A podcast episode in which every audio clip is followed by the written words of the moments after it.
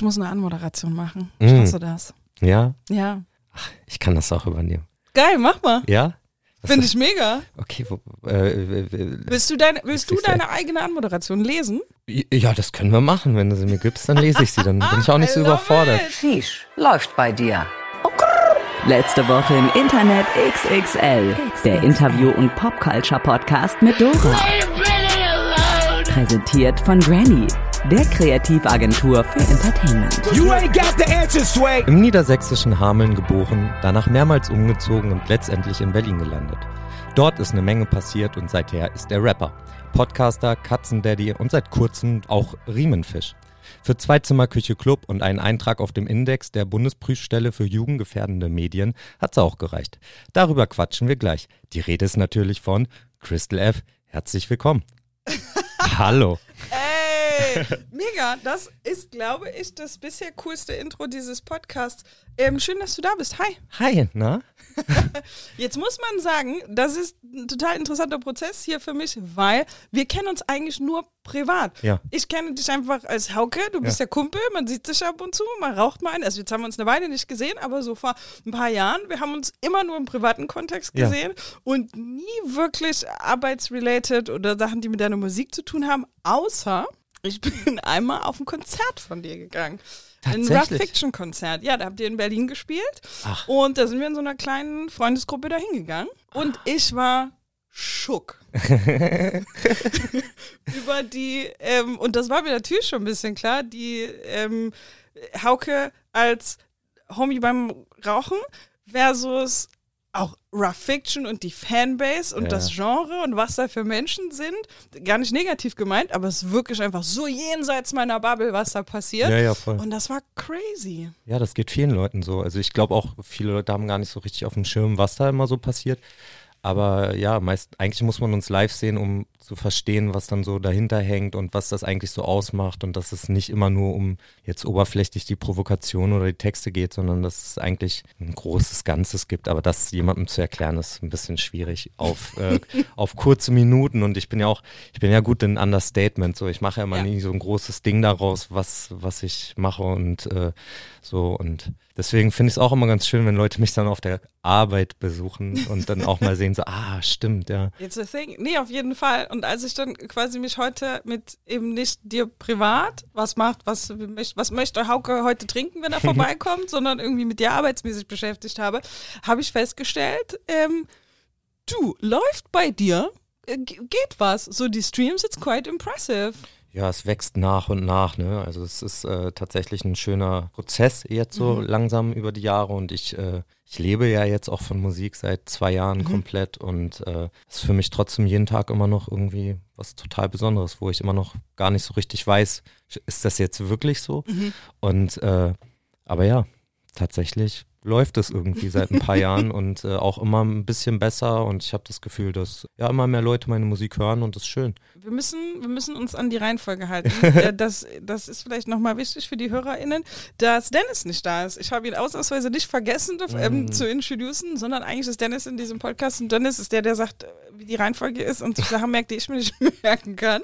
Deswegen tatsächlich, wir beginnen mit der Rubrik immer erstmal einloggen. Erstmal einloggen. In welchem Social Media bist du unterwegs? Erzähl uns was über dein Internet. Mm, Also ich bin gefühlt seit der Pandemie gar nicht mehr ganz so viel auf Social Media unterwegs. Ich habe da irgendwie so einen krassen Cut für mich machen müssen, dass ich wirklich jedem entfolge, der mich irgendwie, mit dem ich an sich nicht so wirklich was zu tun habe und wo vielleicht auch der Content mich irgendwie auf irgendeine Art und Weise antriggern kann. Also das fängt an dabei, dass ich allen Rappern, die ich nicht kenne oder mag, entfolge, auch gar nicht, um jetzt irgendwie nochmal so mitzukriegen, was irgendjemand macht oder so, sondern bin da irgendwie komplett ausgestiegen und habe meine Welt ganz klein geschrumpft irgendwie. Und äh, ja, ich bin auf Instagram bin ich viel unterwegs, das ist meine Hauptplattform. Ich habe mich jetzt vor ein paar Monaten auch bei TikTok angemeldet und probiere da irgendwie ein bisschen meinen Weg zu finden.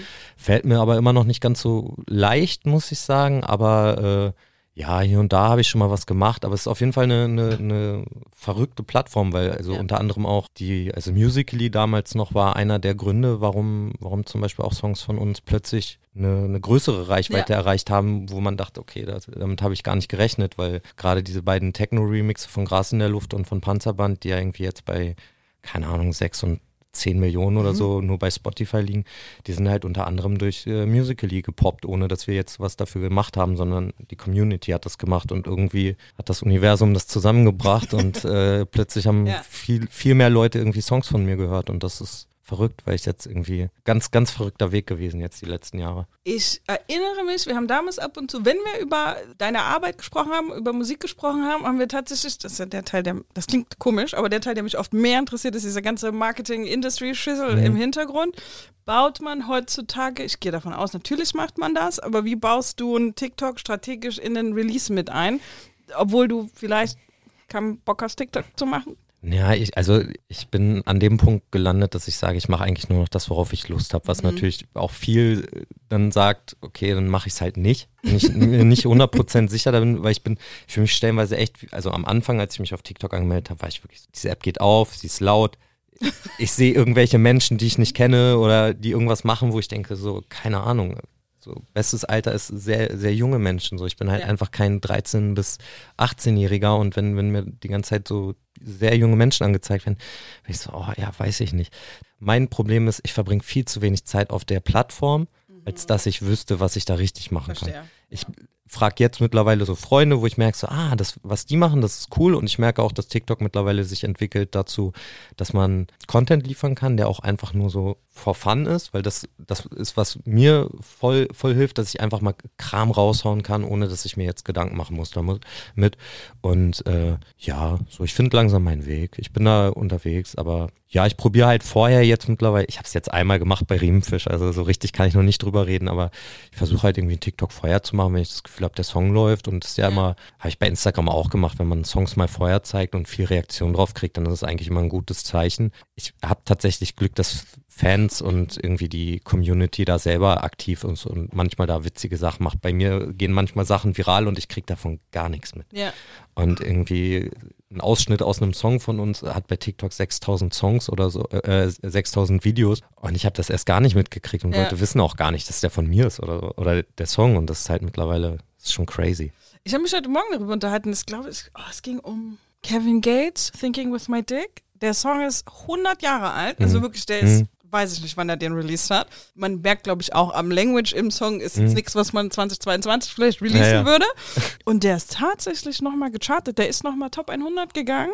Wegen einem random Clip bei TikTok, da steht so ein älterer, older white Dude, ich glaube, es ist eine Parade oder irgendwas, und der singt den Song mit, Wort für Wort, das ist ja unexpected. So, die kommen ja aus dem Song mit dem Typen im Video Mhm. Klar. und plötzlich chartet der Typ Ja. wieder. Also völlig, völlig wild, was da passieren kann irgendwie. Also das ist, also gerade als Musiker ist es wirklich krank zu sehen, was für einen Impact TikTok hat, weil als ich mich da angemeldet habe, war ich so, ey Leute, zeigt mir doch mal, wie TikTok geht. Und dann haben halt ein paar Leute Videos gemacht, unter anderem auch ein junges Mädchen, was mit einer Freundin unter der Brücke, haben die irgendwie abends gechillt und mit Jugendlichen und haben dann zu einem Song von mir Herzrasen getanzt und so geschaffelt.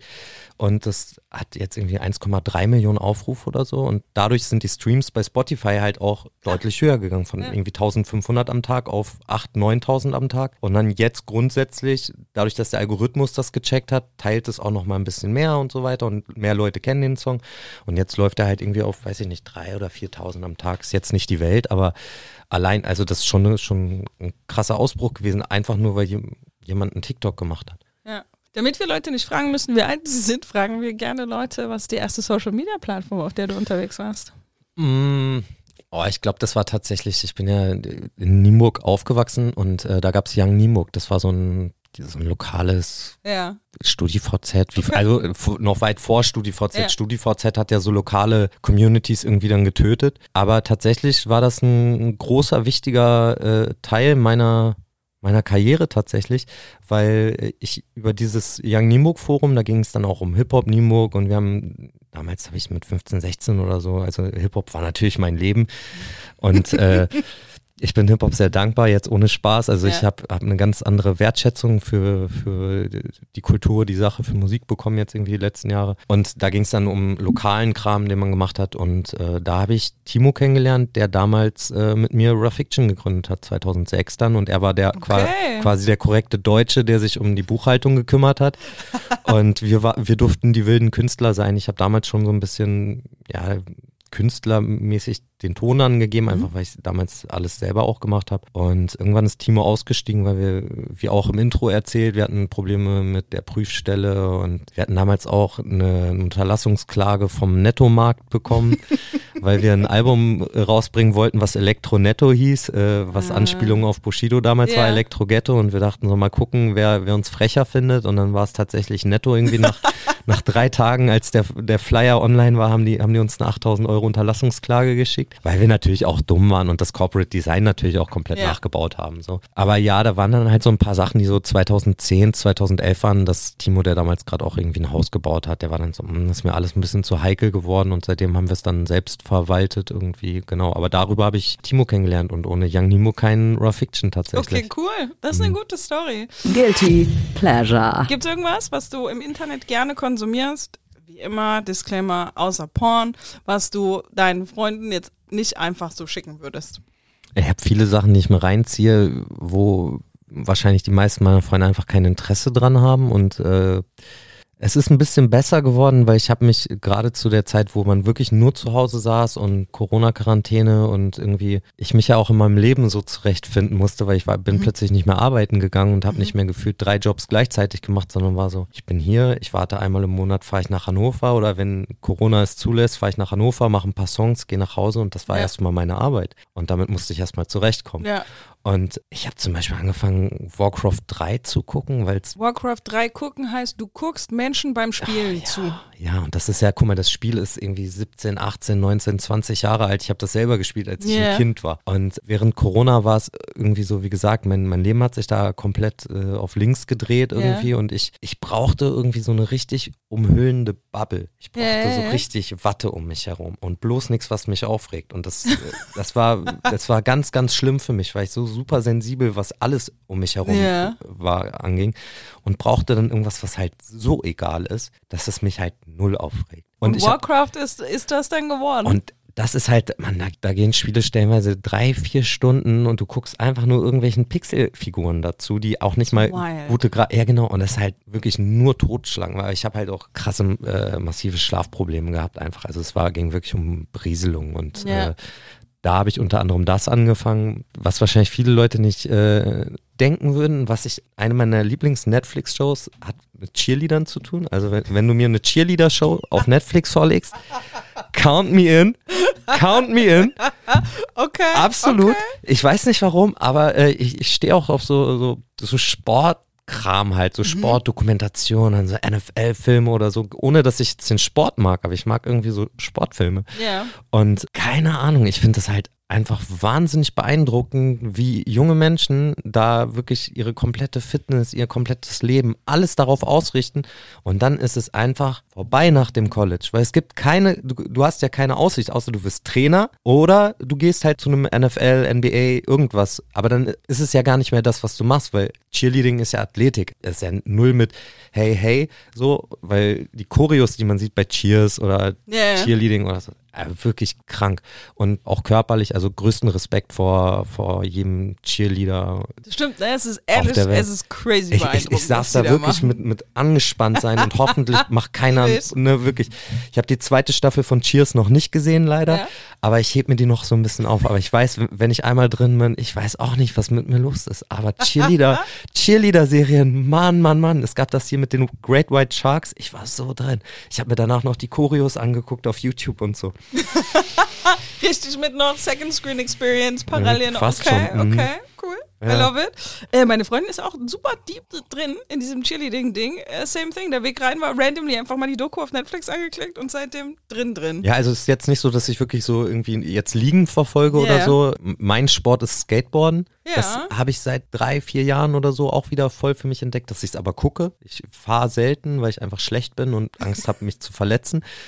Aber es macht mir natürlich immer noch Spaß. Das Ey, aber ich auch frag mich immer, ne? Mir geht das genau wie dir. Nicht, dass ich Skateboarden würde, aber die Idee zu Skateboarden finde ich erstmal ganz sexy. mega, oder? Aber ich habe so Angst, mich zu verletzen. Wie Ey. machen das Leute? Ich habe keine Ahnung. Also ich war als, als Jugendlicher war ich schon auch, ich war nie, nie, nie der mutigste, was sowas Mhm. anging.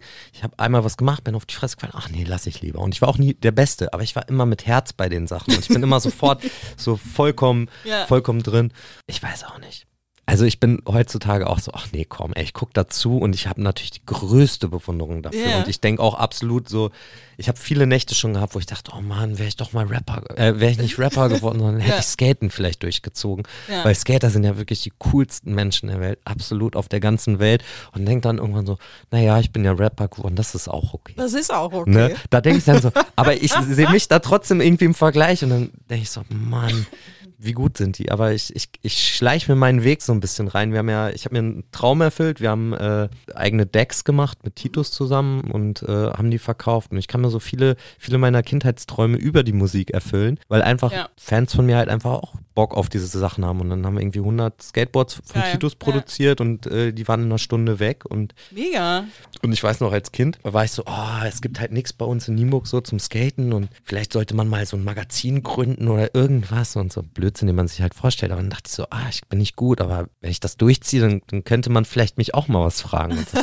Das ist so eine meiner Nice. ersten Erinnerungen, wo ich dachte, wo mein Wunsch nach, hey, Ja. dann könnte man mich ja mal nach meiner Meinung fragen, waren. Geil. Witziges Gespräch gerade. Wir reden über Dinge, über die ich noch nie geredet habe. Wirklich? Ja, das ist doch aber schön. Ja, voll schön. Das finde ich gut. Ähm, ja, wenn ich äh, so Extremsportarten, ich weiß nicht, ob Skateboarden technically eine Extremsportart ist, aber wenn man sich so Clips anguckt und man guckt, ne, und die gucken da in diesen Pool rein und denken sich, fuck it, ich mach's einfach. Ich, ich finde es wirklich nicht in mir, wie ich an diesen Punkt käme. Es gibt, es gibt wirklich Sachen, die guckt man sich an und da ist man so, nee, das ist lebensmüde. Die Leute sind ja wirklich, das ist einfach vorbei. Die, äh, Ja. das hat ja nichts, da ist einfach nur der Willen danach, es zu stehen und es auf, vielleicht auf einem Video zu haben. Aber danach war es ja das. Gehst nach Hause und denkst so, ja. Und das ist halt wirklich krass, weil es zwingt dich ja keiner.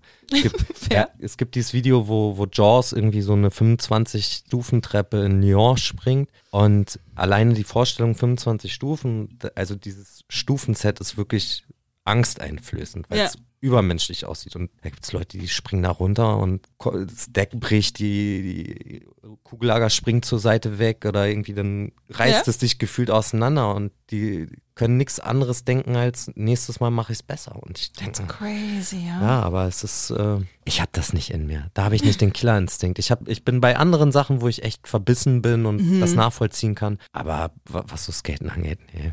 nee. Ja, okay. Und Deswegen bin ich auch kein Skater geworden. Ich sehe dein Handy hier liegen. Mhm. Die letzte DM, die du verschickt hast. Ich habe ich hab irgendwann, äh, ich habe letztens in eine Folge von euch äh, reingehört und hab, wusste ich, dass, dass die Frage kommt, aber ich habe mich nicht darauf vorbereitet. Mhm. Das ist gut, das, äh, das ist ideal. okay, ich muss mal Doch, schauen, die, guten- ich verschickt guten habe. Antwort, Antworten, ja. Äh, tatsächlich ist das an, ist das an meinen guten Freund Tucker, also auch Produzent hier aus Berlin, produziert. Antifuchs hat für Kulturerbe Achim, hat jetzt, glaube ich, mit Cassandra Steen auch was gemacht und also ein sehr, sehr begabter, äh, toller, toller Typ.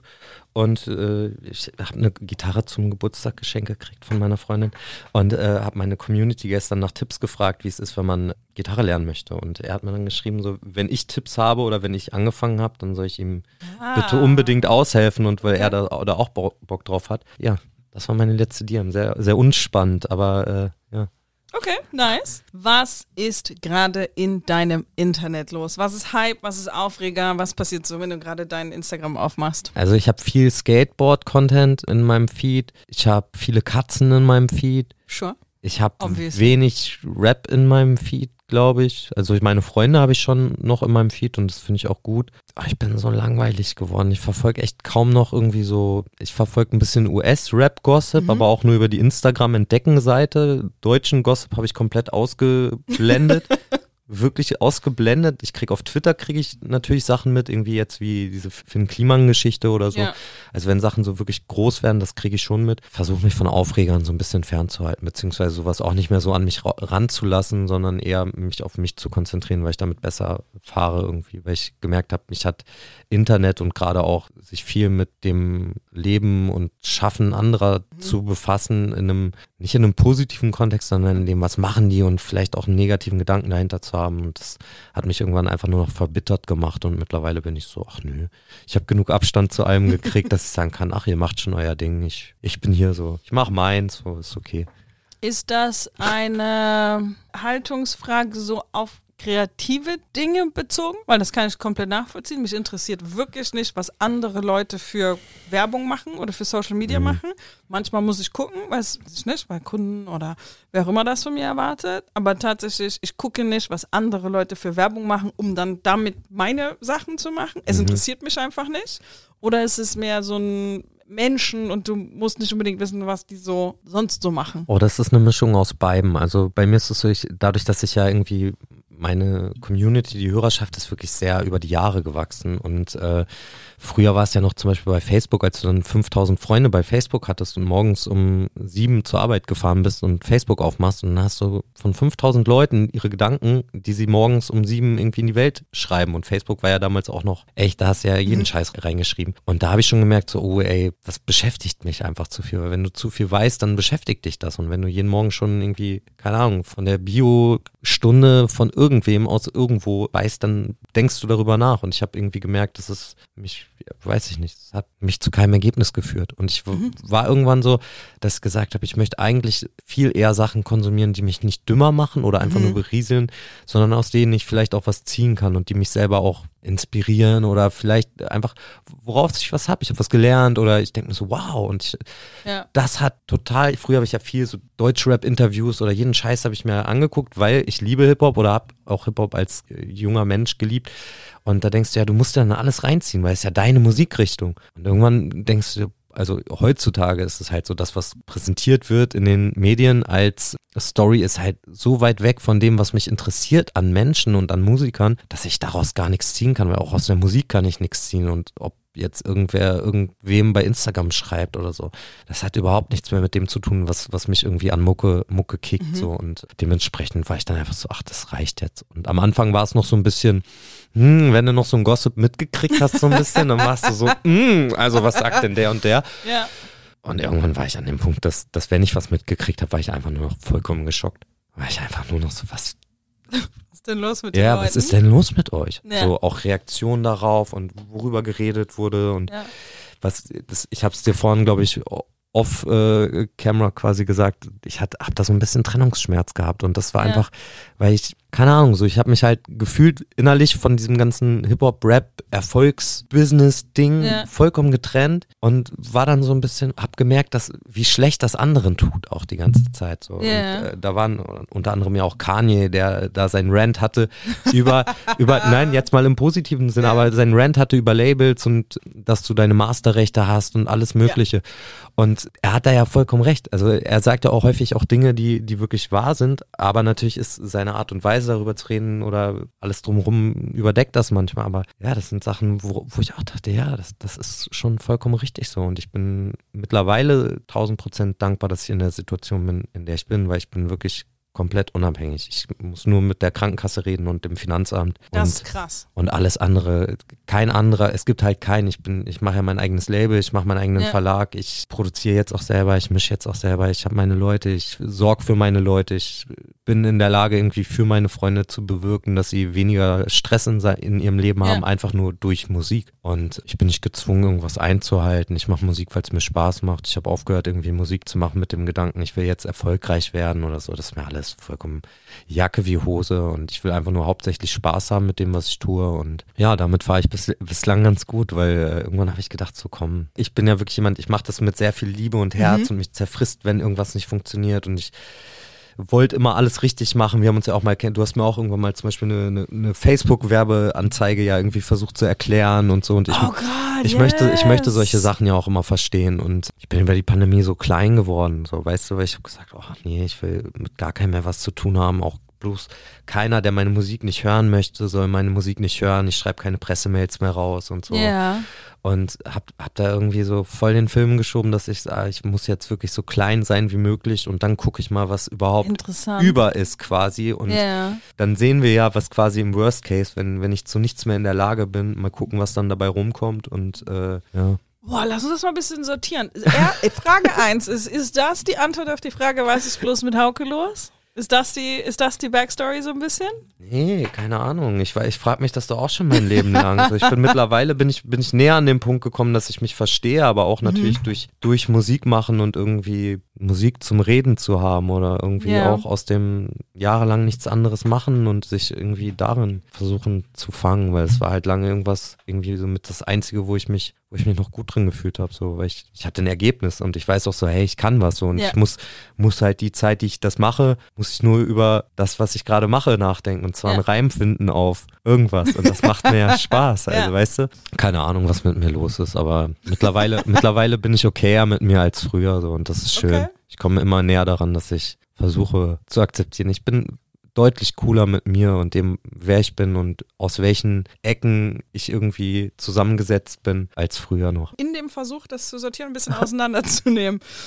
Du hast mir erzählt, der Trennungsschmerz mit Hip-Hop und die Liebe zu Hip-Hop und tatsächlich die Zeit, in der wir noch uns regelmäßig gesehen haben oder ab und zu irgendwie Zeit verbracht haben, wir haben viel über Hip-Hop gesprochen. Klar. Jetzt habe ich natürlich in Vorbereitung auf den Termin heute reingehört nach langer Zeit und stelle fest, das ist, ähm, das ist gar nicht mehr unbedingt Hip-Hop, was du machst. Ist das Teil des Prozesses? Das ist Teil des Trennungsschmerzes? Ja, ich bin ja immer schon sehr offen gewesen für alles und ich, beziehungsweise wir, wir haben angefangen als Rapper, dann sind wir eigentlich in der Hardcore-Szene, Hardcore, Beatdown, Metal, haben nur über drei, vier Jahre nur auf Shows mit Metal, Beatdown-Bands gespielt, waren auf Tour mit Beatdown-Bands und haben da auch so einen unserer Kern-Fanbases ist daraus hergekommen, einfach weil wir mit die ersten waren, die in Deutschland über Beatdown-Songs gerappt haben. Und dann irgendwann wurde so diese Hardcore-Szene ein bisschen zu klein, aber äh, ich bin halt immer so ein bisschen auch dahin gegangen, wo ich das Gefühl hatte, hey, da verstehen Leute meine Mucke und ich gucke, ah, das macht mir auch Spaß. Und irgendwie, ja, also es hat sich irgendwie entwickelt und wir hatten schon immer,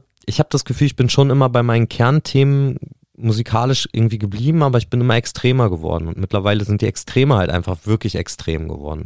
Eher weg von so, man hat mal einen Rap-Beat, der jetzt mal die Gitarre hat, hin zu, wir rappen über Prog-Goa-Sachen, wo wirklich wo es darum geht, ob ein Achtel Delay oder ein ein Drittel oder ein Sechs, also so richtiger Nerdkram, von dem ich keine Ahnung habe, aber ich arbeite halt mit Leuten, die wirklich Ahnung von sowas haben. Und gerade das ist irgendwie, was mir in letzter Zeit mehr Spaß gemacht hat, weil ich war so beim letzten Album, das letzte Album war sehr aufräumend mit mir als Person, sehr, sehr reflektierend über alles Mögliche. Ich habe halt aufgehört, über etwas zu sprechen, sondern habe eher Songs für mich gemacht, um mir selber auch klar zu werden über mich, mein Leben, wo bin ich hin, warum schreie ich immer, warum mache ich dies, warum mache ich das und war dann irgendwie an einem Punkt, dass ich, was auch sehr, das war sehr traurig, man. Ich habe das Album gemacht in, in, im Gefühl so, ja, es kommt raus und danach bin ich tot. So, das war Klingt auch so. ja, Kann man, ja, ja, genau. man- und, und genau, man und genau so war es halt so. auch, so kompromisslos war es halt auch. Und Ja. es hat, hat einfach nur wehgetan. Also wahrscheinlich auch allen um mich herum,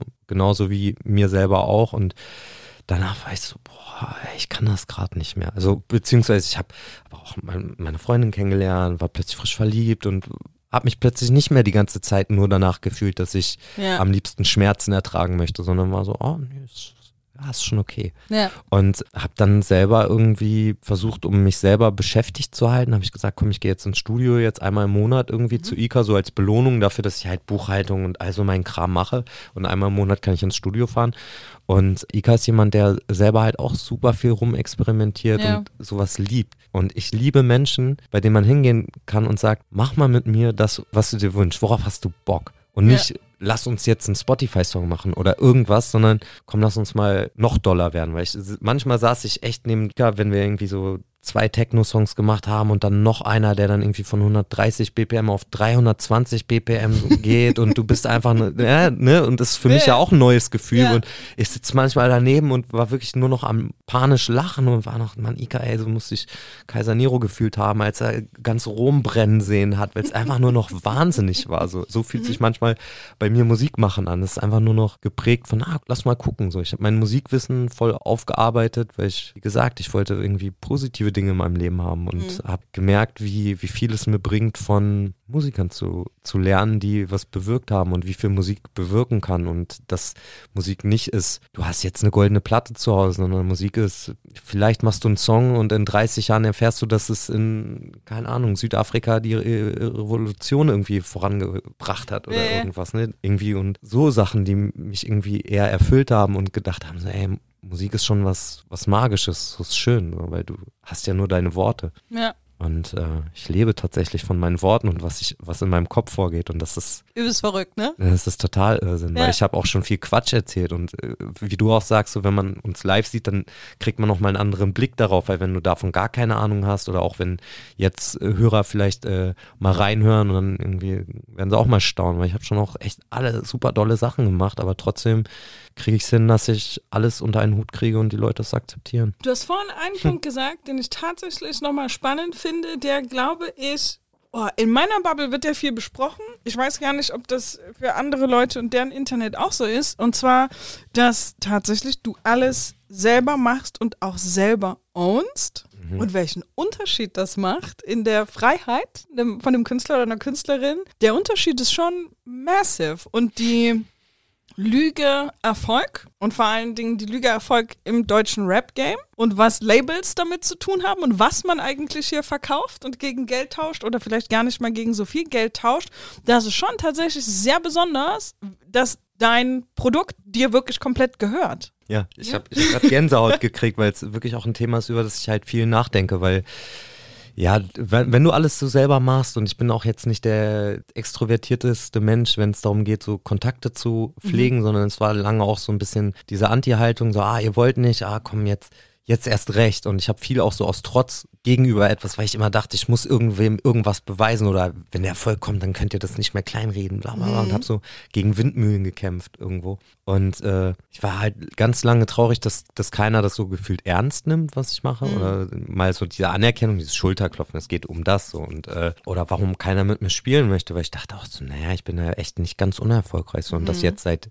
Jahren. Also ich habe irgendwie, keine Ahnung, ich war jetzt zweimal auf zwei, einmal auch auf drei. Ich habe, keine Ahnung, drei Top Ten Alben noch weitergemacht. Ich bin seit, also das läuft schon so. Und, Und der Katalog ist auch groß, muss ich ehrlich sagen. Ist mir vorhin Richtig, beim. Durchscrollen nochmal Ja. aufgefallen. Ist wirklich ein großer ich Katalog. bin jetzt, glaube ich, bei so knapp 600 Songs, die ich gemacht habe. krass. Mhm, das ist super krass. Aber es macht mir halt nichts mehr Spaß, als Musik zu machen. Und Ja. das ist der Grund, nichts anderes.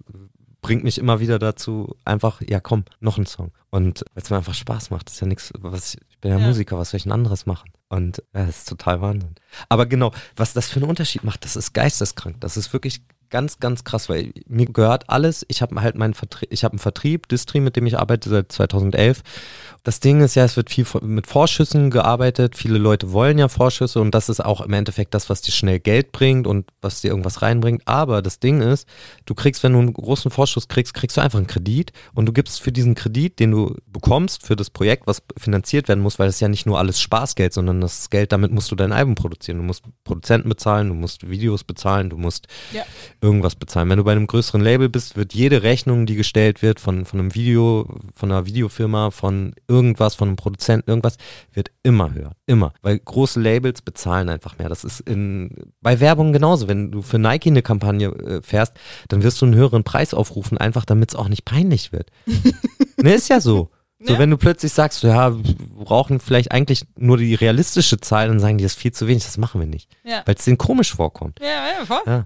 Und im Endeffekt behält das Label halt für das Leben die Rechte stellenweise oder bis zu 20 Jahre, die behalten einfach für immer Anteile an deiner Musik und beziehungsweise bis du halt den Vorschuss wieder eingespielt hast, muss ja auch was passieren und wir sprechen jetzt von, von Summen, die ja immer höher sind, weil jeder will eine höhere Summe haben, um besser bei Instagram zu zeigen, ich habe hier 50 100.000 Euro oder Ja. 200.000 Euro, ähnlich was, wenn ich sehe irgendwie Deutschrapper XY schenkt Deutschrapper XY eine Rolex für 50.000 Euro oder so und ich stehe daneben und denke mir immer nur so, wie machen die das denn? Weil ich Ja. weiß ja, wie, wie das alles ist, aber im Endeffekt ist das Schuldenfalle so, die, Na klar. die Labels holen dich rein, geben dir einen Vorschuss, sagen, ja, hier, wir geben dir jetzt so und so viel Geld und du, du musst ja auch alles zurückzahlen. Es ist ja nicht so, dass die dir Geld sagen und sagen, hey, und wenn das Album rauskommt, geben wir dir nochmal von jeder CD irgendwie 6 Euro oder so. Nee, ist ja nicht so. Du kriegst einfach, deine Prozente werden schlechter, plus wenn du noch einen Manager dazu hast, gibst du dem was ab, der gibt noch dem was ab, dann hast du den noch, der da arbeitet, Ja. dann hast du eine Promo-Agentur,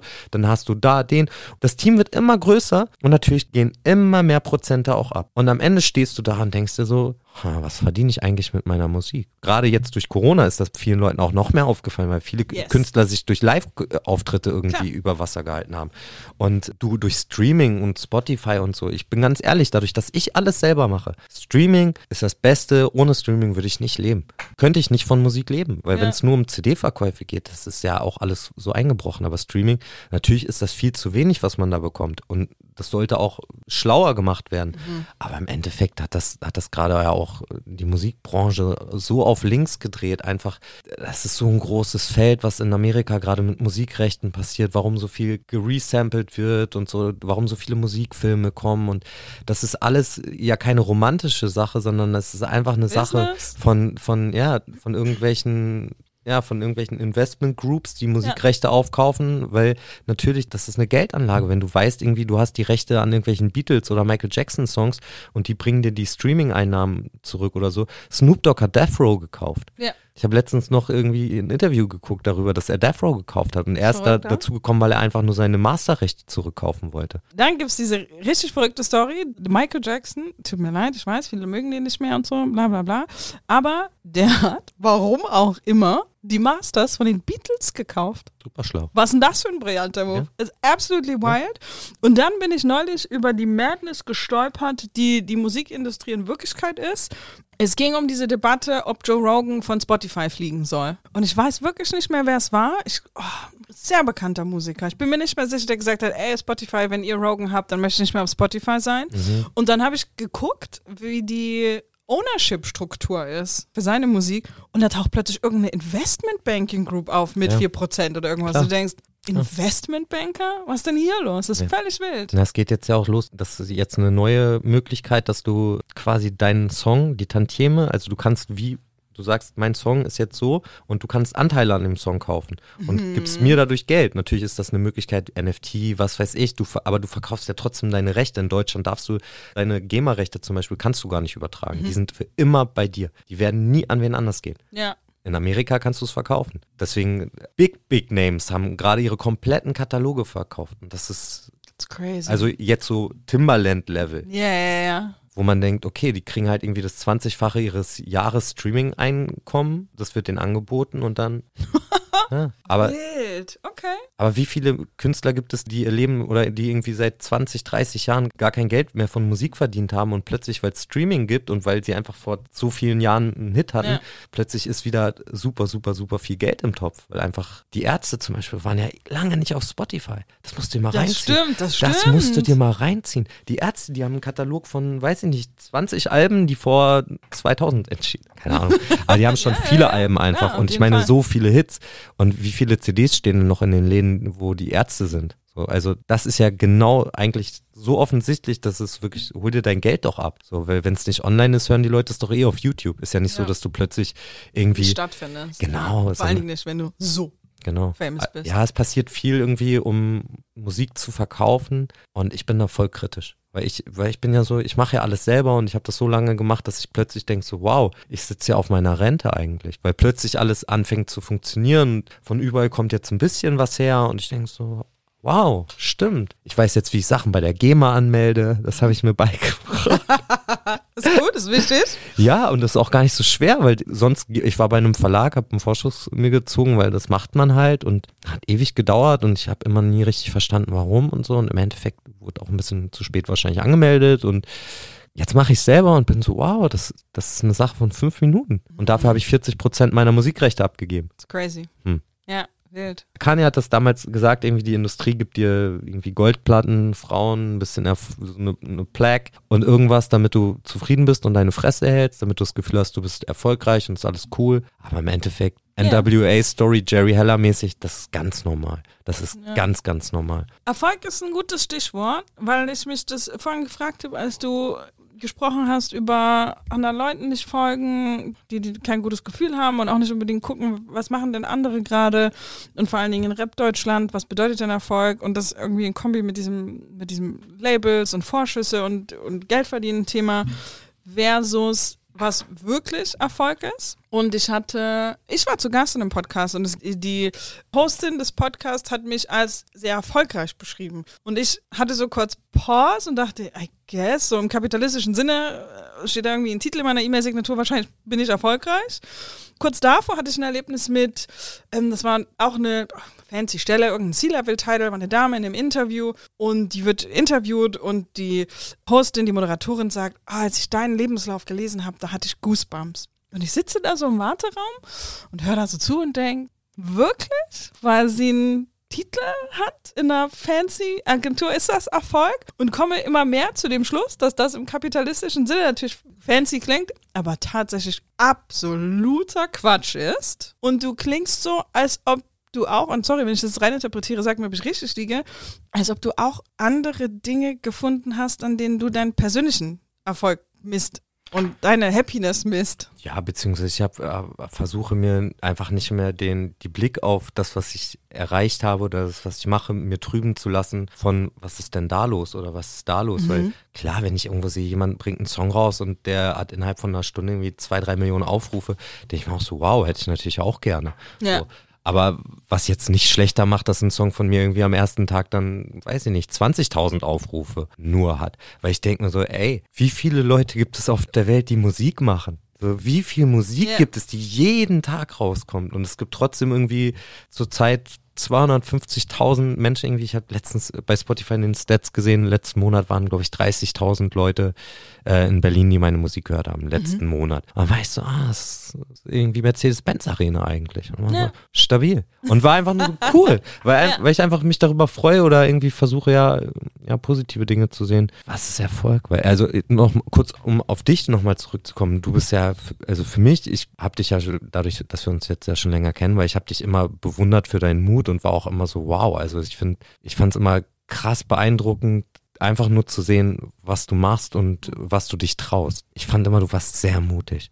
Und das fand ich immer wirklich, wirklich krass bewundernswert an dir, dass du äh, immer so große Schritte gewagt hast. So, weil du bist schon dann, irgendwie als du dann aus Berlin rübergegangen bist und ich war mal so, wow, Alter, ich bin da wirklich jetzt nicht der mutigste Mensch, aber äh, ich mache viel, aber es fällt mir unglaublich schwer, auf andere Menschen zuzugehen. Mit anderen Menschen zu reden, oh, schwierig. So, ich mache schon mein Ding und rede auch mein Ding immer gut klein, aber ich bewundere andere Menschen mehr als mich selber. Mich selber bewundere ich gar nicht. Ich denke bei mir, ach, das ist doch nur Aber ist das nicht das Dilemma des Kreativen? Also ist Voll. das nicht das, Natürlich, natürlich. es ist Zeit, senden zu drücken und du liebst den Song und dann ist er live und du denkst, ach du meine Güte, Nee, das habe ich nie. das hast du nie. Das habe ich nie. Meine Musik ist das Beste, was ich, was ich machen kann. Also das ist, es gibt in meinem Leben eigentlich nichts, worüber ich, wenn es um Musik geht, da, da kann mir ja keiner, also ich rede mich selber immer klein, schon, aber ich bin Ja. auch der Einzige, der, der das dann machen kann und darf. Aber genau das ist, was ich meine. Dann äh,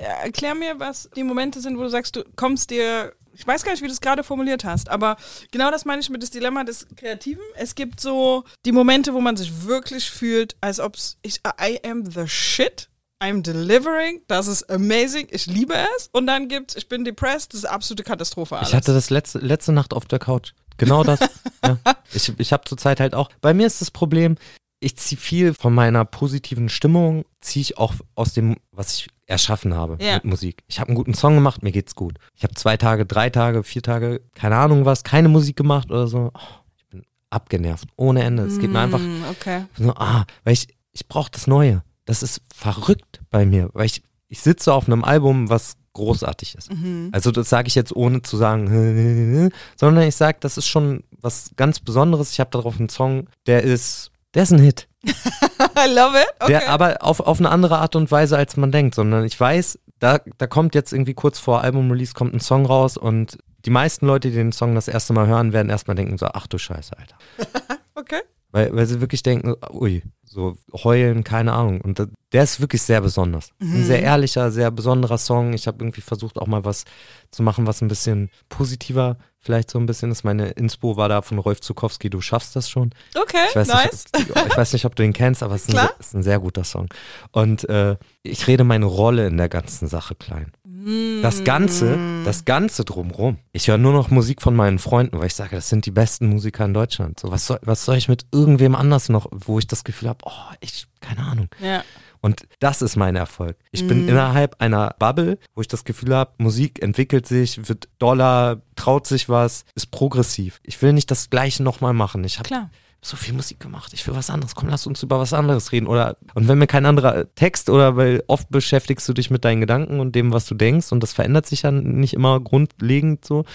Aber auszuprobieren, Musik zu machen, Musik kennenzulernen irgendwie. Ich habe, als ich habe über die Jahre immer mehr andere Musik wahrgenommen und verstanden und ab irgendwann gab es ein krasses Umdenken bei mir, als ich irgendwie angefangen, weil Amy Winehouse war ein riesengroßer Einfluss für mich 2020. Das war wirklich krank, weil ich da nachts lag und mir Sachen durchgelesen habe und gerade auch sehr zu empfehlen auf Genius irgendwie so additional Infos von ihrem Ex-Manager und alles.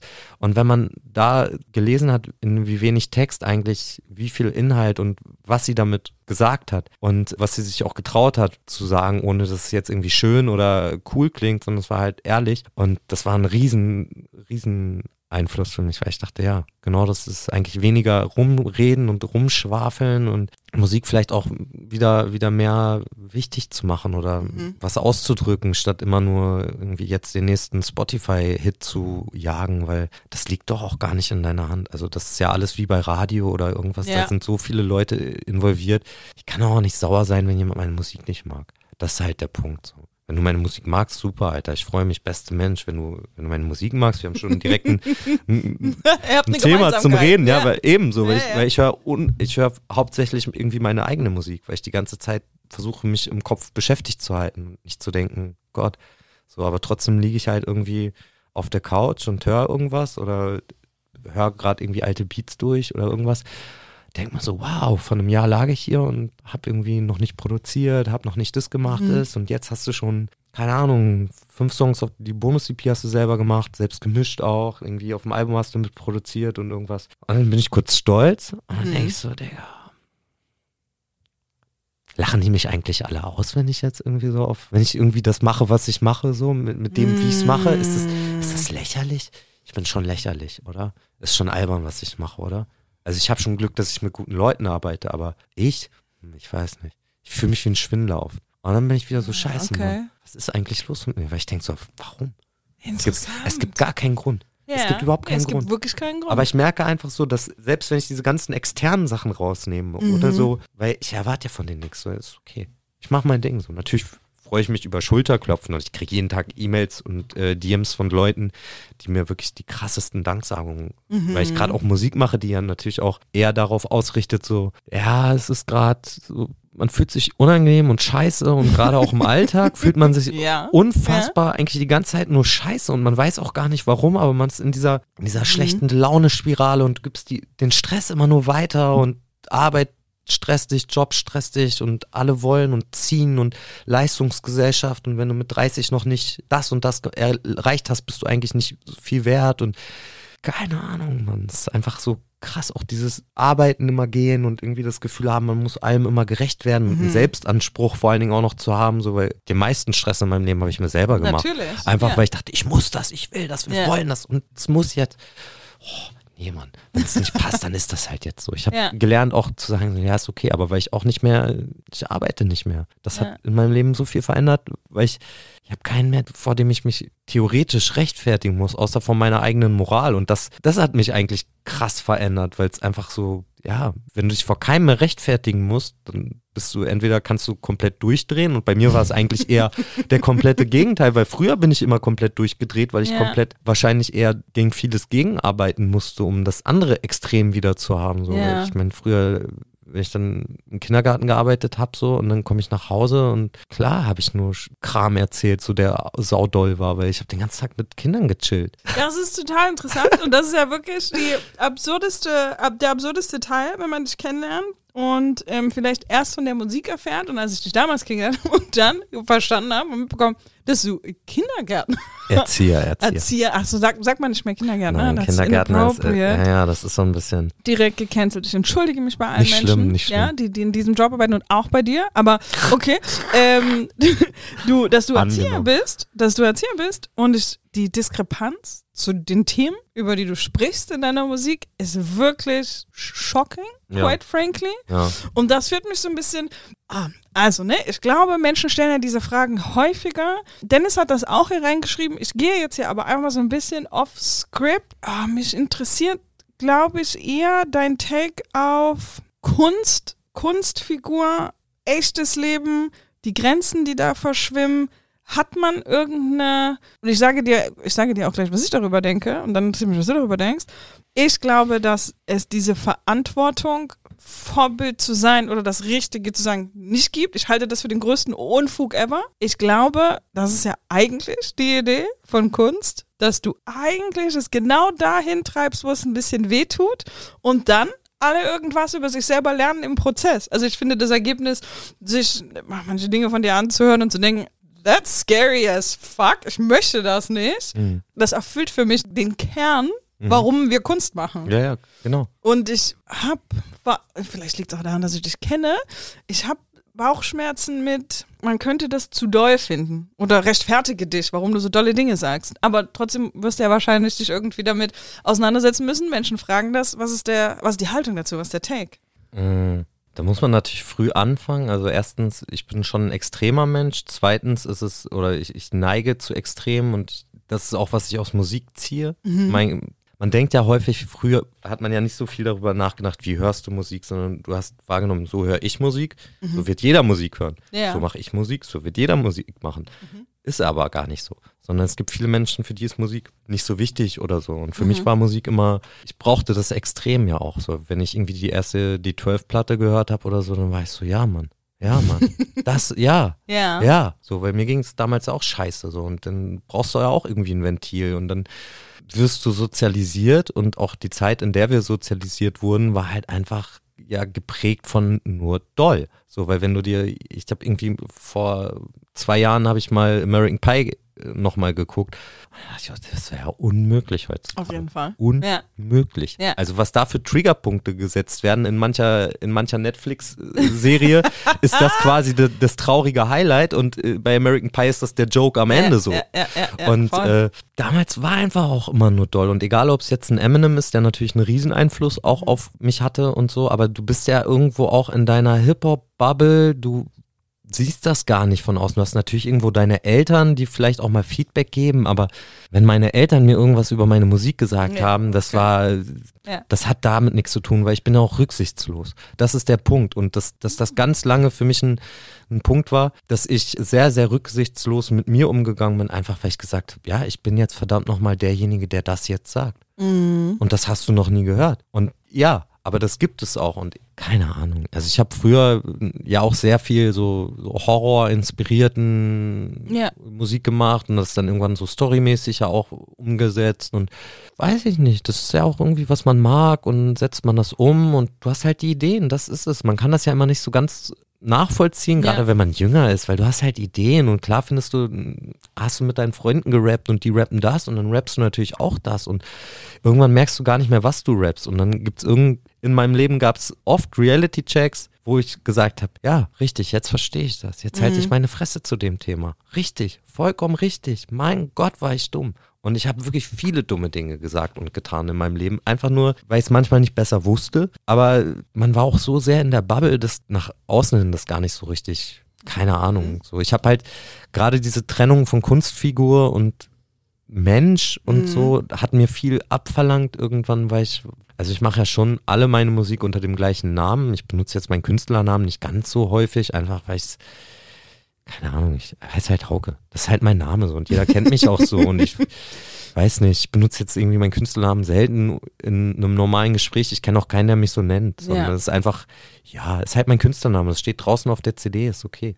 Aber äh, im Endeffekt, früher war das vielleicht eher eine Sache, ich habe mich auch nie hinter Kunstfigur versteckt oder so, Ja. sondern es war halt meine Kunst, die ich mache so. Ja. Und ich habe das Gefühl, dass viele Leute schon früh, seitdem ich mich überhaupt, Social Media, seitdem es das gibt und seitdem man da auch irgendwie ein bisschen besser umgeht mit, äh, mit sich selber, dass man, dass Leute dann schon checken, so, ah, okay, der sagt das in dem Kontext. Und früher war vielleicht das Auftreten auch einfach immer grundsätzlich nochmal ein ganz anderes, weil man immer sehr geschlossen auf die Fresse so wenig Kompromiss über zugelassen hat und so. Natürlich ist das erstmal einschüchternd oder so, aber das, was am Ende dabei rumgekommen ist, ist halt, dass sehr viele Menschen, die sich einfach sehr unwohl in sich und ihrem Leben fühlen, sich von genau dieser extremen Musik halt auch angesprochen fühlen und das sind Menschen, die ich darüber erreiche und die erreicht man sonst gar nicht, sondern die, ich rede jetzt von Leuten, die in Leipzig irgendwie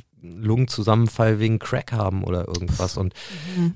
das äh, auch Reality-Check-Moment. So, du hast halt früher dann über irgendwelche Sachen gerappt und dann bist du das erste Mal in Leipzig aufgetreten und dann waren die Leute so, ja, ich bin auf Haftbefehl draußen, so, aber nur wegen eurem Konzert noch hergekommen, so morgen gehe ich in den Bau, so. Und dann okay. willst, du, willst du ein Blech rauchen und du so als 18, 19-Jähriger, weißt du, sitzt da und sagst so, nee, danke, ich bin schon bedient. Aber du, du merkst halt, okay, die Lebensrealität ist halt einfach das. Und äh, es gibt viele Menschen, die sich halt nur genau von dieser Musik angesprochen fühlen oder verstanden fühlen, weil natürlich auch in ihrem Kopf einfach nur brrr geht manchmal.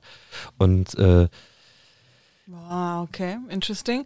Ich glaube, ich habe mich mehr bezogen auf vor allen Dingen so diesen, den, den Horrorteil und so die Gewalt Geschichten und die habe ich tatsächlich immer gelesen als eine Geschichte ja. und nicht unbedingt eine Handlungsempfehlung. Nö, natürlich nicht, aber ich meine, es ist halt auch krass, wie unterschiedlich das wahrgenommen wird, weil auf der einen Seite haben wir Netflix-Serien und mhm. äh, Dokus und Voll. Ted Bundy und alles mögliche, riesengroßer True Crime Podcast, Hype, alles was das Thema angeht, ist super interessant. Bücher sind Bestseller. Ich habe mich früher ja viel auch auf Bücher bezogen oder mhm. Stories aus Büchern mit übernommen, weil ich einfach so sehr drin war in dem Thema und dieses, dieses Buch oder diese Buchreihe so geliebt habe und daher meine Inspirationen mit einfließen lassen habe und so. Und gerade auch meine, meine Schreibweise sehr viel von, oder ich habe viel in meinem Schreiben, habe ich sehr viel gelernt aus dem, wie liest man oder was macht ein Text gut, was macht ein Buch gut.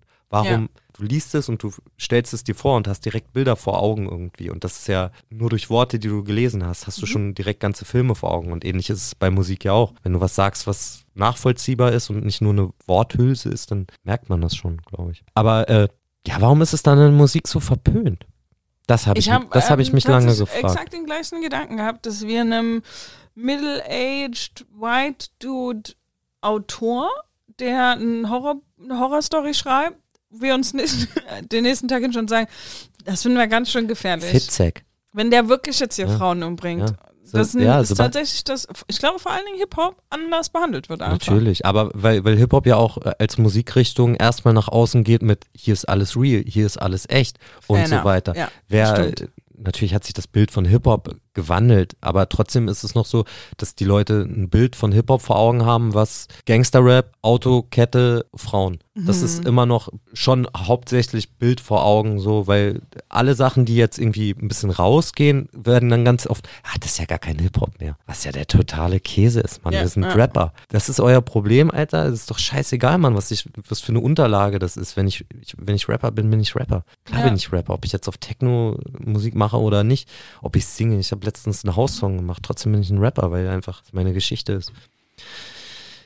Ja, weiß ich nicht. Ich habe immer das Gefühl, meine Zuhörer waren intelligent genug, um da, um da trennen zu können irgendwie. Und ich war irgendwann so, dass ich gemerkt habe, ich kann da keine Trennung mehr machen. Mhm. Weil es mir schon viel abverlangt, mit mir selber in, ins Reine zu kommen. Und irgendwann war ich halt an dem Punkt, dass ich mich hingesetzt habe und gedacht habe, ja, warum ist das denn alles so? Oder wo, was bringt dich dazu, das alles zu tun? Und mhm. irgendwie, weil dann stehst du da und denkst so, hm, ich habe jetzt irgendwie die letzten zwei Jahre aus meiner, aus meinem Unglück irgendwie und aus dem nur irgendwie noch doller sein zu wollen als jeder andere, den es überhaupt noch gibt, hast du hier einfach schon alles gesagt. So, du kannst nicht mehr weitergehen. Also es gab eigentlich keinen Grund oder keinen Weg mehr, dass ich noch irgendwo in irgendeine Richtung noch mehr übertreiben hätte können. Und ich habe mich darin, ich habe mich darin auch nicht wiedergefunden, weil ich auch keine yeah. Lust darauf habe. Wie gesagt, ich will mich nicht wiederholen. Und es ist schon cool und es ist schon ähnlich wie bei Eminem oder so. Man hat es gehört und war so, boah, weißt du, was der gesagt yeah. hat? Ja, so ja. dieses. Aber wenn du halt derjenige bist, der das immer sagt, dann bist du ja trotzdem immer noch derjenige. Keine Ahnung. Ich habe schon viel über darüber gerappt irgendwie, dass ich irgendwelche sexuellen Handlungen mit meinen Eltern habe oder so, weißt du?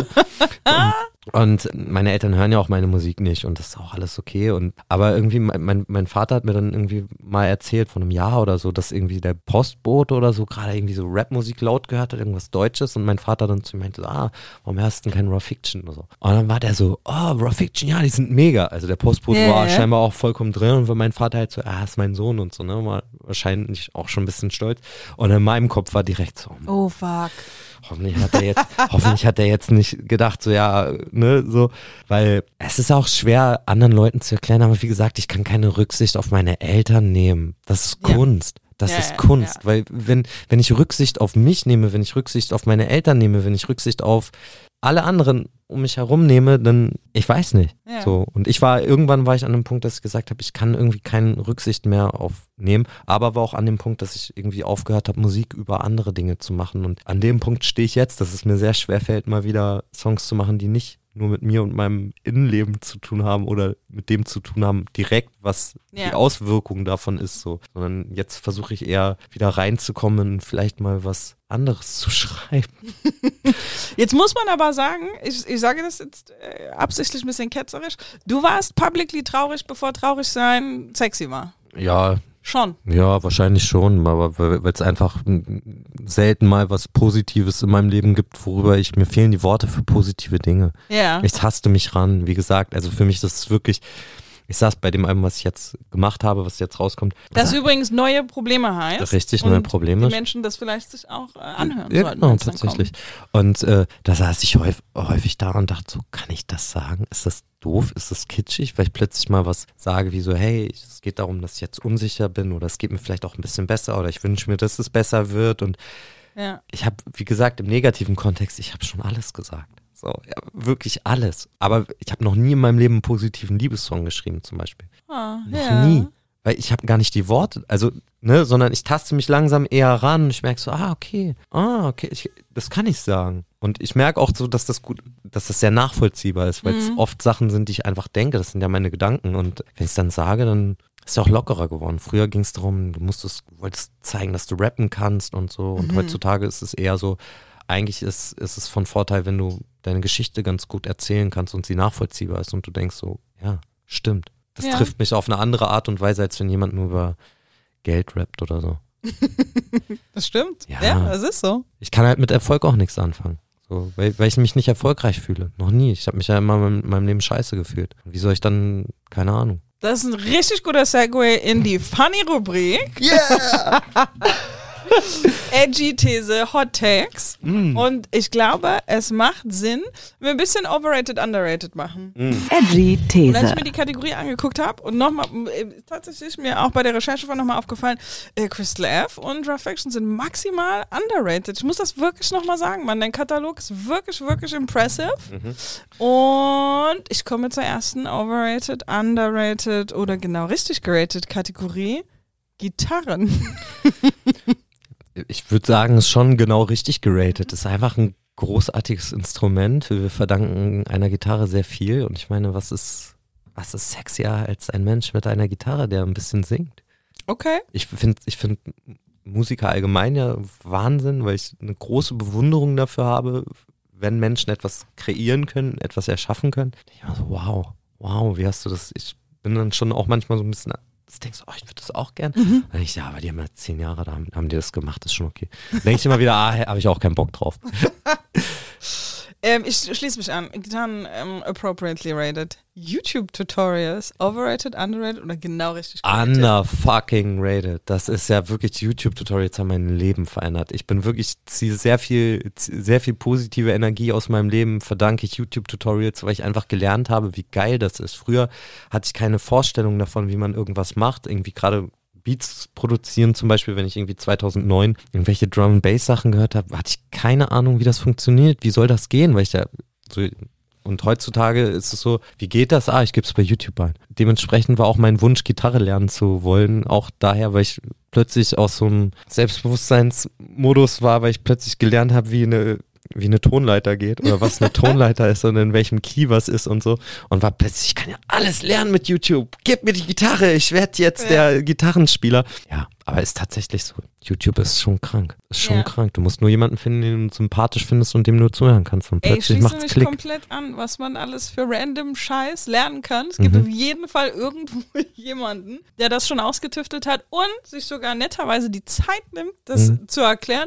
Ich würde auch sagen, YouTube-Tutorials sind underrated und vor allen Dingen underrated zu, zu was man alles ein Tutorial finden kann. Weil Das ist ich-. Das ist eine Sache, die ich in letzter Zeit vorhabe. Ich würde gerne eine, eine Kreativ-Community gründen, so ein bisschen, Mhm. weil ich habe jetzt mit Twitch angefangen und zeige da ja eigentlich auch nur, ich mache ein bisschen Musik und habe meinen Spaß. Da, da geht es jetzt nicht darum, dass wir krasse Songs machen oder so, sondern ich habe halt auch einen anderen Twitcher gefunden, so einen EDM-Produzenten aus äh, Kanada, der heißt Bishu, der produziert Fake-Genres. Keine Ahnung, dann wird Redneck-Trance gemacht Okay. oder dann, aber der, das ist sau witzig, der hat halt drei Stunden oder zwei Stunden, macht dann einen Song, macht auch Vocals dazu und am Ende hast du halt einfach einen witzigen Song. So. Bisschen egal, es gibt viel Lockerheit da rein. So ist nicht immer so, wir müssen jetzt einen Hit machen, sondern ich habe letztens einen Song über Roboter gemacht auf, auf, auf Twitch, so, dass ich ein Roboter bin. So, ich fand's sau süß. Hat auch Spaß gemacht. Warum soll ich denn nicht machen, weißt du? Ich würde tatsächlich gerne ein paar Sachen umsetzen, um Leuten, jungen Menschen oder Menschen, die Musiker werden wollen, sind vielleicht auch nochmal ein paar Tipps an die Hand zu geben, weil es gibt viele Sachen, hätte ich mir gewünscht, dass es mir mal wer Ja. sagt. Ähnlich wie wenn wir heute jetzt über Musik-Business-Sachen reden. Und das fängt ja an bei, es gibt die Künstlersozialkasse und geht hin zu mit, lest deinen Vertrag, so, weil nicht aus Ja. du kommst aus Verträgen nicht raus, wenn du was unterschreibst. Auch by the way, Shoutout an die Künstlersozialkasse, ihr Schweine. Ja, Mann. Ihr schu- wir, wir schulden euch richtig viel Geld. Scheiße, Mann, ich will nicht drüber reden. Alter. Ich hatte, Doll. ich hatte letzte Woche, hatte ich, äh, nicht letzte Woche, ich hatte vor ein paar Monaten hatte ich so einen leichten Mental Breakdown, weil meine Steuerberaterin mich an was erinnert hat und ich war so, ach du Scheiße, das kann ich jetzt nicht packen und ich war richtig, ich war richtig so, wie soll ich das denn jetzt noch? Und, Ey, bla. auf jeden und dann war so, wir können es auch erstmal noch mal ein bisschen abwarten. Ich war so, warten wir das erstmal noch mal ein bisschen ab. Ey, Künstlersozialkasse. Und auch wie die nicht im Jetzt angekommen sind. Also denen zu erklären, wie das Internet funktioniert. Absolute Katastrophe. Ich verkaufe zu viel Merch. Ah, that's what's up. Aber genau, ich würde halt gerne halt, will jetzt demnächst, wenn das alles ein bisschen stabiler läuft und so, und äh, würde ich gerne halt so auch irgendwie Ableton, ist halt das Programm, mit dem ich arbeite, und würde halt Ableton gerne Leuten einfach erklären. Ja. Ganz niedrigschwellig, hey, so funktioniert das. Du kannst es dir für 90 Tage runterladen und umsonst vollkommen nutzen. Ich habe 60, 70 Tage jeden Tag irgendwie Beats gemacht, um am Ende des Tages zu denken, so, ja, ich glaube, ich mache das jetzt. Weil wenn du was 50, 60, 70, 80 Tage am Stück machst, dann bist du so, ja klar, mache ich das jetzt. So, und wenn du nach 10 Tagen merkst, mir macht das keinen Spaß, hat doch nichts gekostet. ja, fair. Aber du kannst Musik machen, ausprobieren. Ja, ist geil eigentlich, ja. Nur ein Laptop. Du brauchst nur einen Laptop oder halt deinen Computer und kannst theoretisch, ich kenne über wirklich einen sehr großen DJ, den über einen Kumpel von mir kenne ich die Story, der wollte unbedingt Musik machen, er hatte kein Geld und seine Ex, seine Freundin hat ihm dann einen Laptop geschenkt und Weltstyle. Ich erinnere mich an den Anfang, der Moment, in dem mir klar geworden ist, was das Internet für ein Gamechanger ist und was der Access zu Technology, cheaper Access zu, zu Technology für ein Gamechanger ist. Und das war tatsächlich das erste The Streets Album. Und das war die PR-Story, mit denen die gegangen sind. Der Typ, Mike Skinner, hat das alles bei sich im Kinderzimmer mit einem Laptop und einem billigen Mikro aufgenommen und hat eine Platte produziert, die, boah, ich möchte jetzt einmal in die Top 10, Top 20 vielleicht Hip-Hop-Platten of all time packen, so. Krass. Und das war so ein, sicherlich, ne, haben die die Story ganz schön aufgebauscht und Klar. ja, natürlich schön, ist Klar. eine schöne PR-Story, wie dieser ein- einsame Typ da in seinem Kinderzimmer die Platte aufnimmt. Aber trotzdem, what a moment eigentlich in Hip-Hop, dass ein Typ alleine so eine Platte machen kann. Tyler the Creator. Sam, stimmt? Ganze Album selbst produziert, aufgenommen, gemischt, Platz 1. Er ist der einzige Künstler, der ein selbst produziertes Album auf der 1 hat. Ja, völlig wahnsinnig. Die The Streets-Platte, da gab es noch Musikfernsehen Mhm. für, für jüngere HörerInnen. Es gab mal Musikfernsehen, wo tatsächlich Musik lief. Ähm, Und das war ja auch wichtig. und das war wichtig. das genau. war sau wichtig für uns. It was a thing. Und das war so ein Moment, wo ich dachte, oh, okay, hier passiert was. Das ist so, das war so ein Moment in time. Alles, was danach kommt, ist anders als das, was vorher war. Ja, das gibt es ja immer mal wieder, aber auch, ich glaube, es ist ein bisschen schwerer geworden, das allgemein irgendwie in, im allgemeinen, in der allgemeinen Sichtweise das zu schaffen, weil Fernsehen ist da immer noch ein Thema. Also Mhm. Ich glaube, für viele Leute bist du erst richtig erfolgreich, wenn du im Fernsehen bist, so, weil Ehrlich? es, also es gibt schon noch viele Leute, glaube ich. Mhm. ja, ja, ich glaube, die Fernsehbubble allgemeine ist Meinung, Groß. weil- ja, wahrscheinlich, ne? weil- so die Weil Mainstream-Meinung. gefühlt kann jeder ein Star sein. Ja. Guck mal, wenn du irgendwie in der achten Klasse bist, kann in deiner deiner Parallelklasse jemand sein, der 5 Millionen Follower hat auf Voll. TikTok. Ja. So, du siehst jemanden beim Bäcker und bist unfreundlich zu denen. Vielleicht ist das der größte, größte Twitch-YouTuber, was weiß ich was. So, du, Der größte Bug-Influencer. Ja, ja, du, du kriegst nichts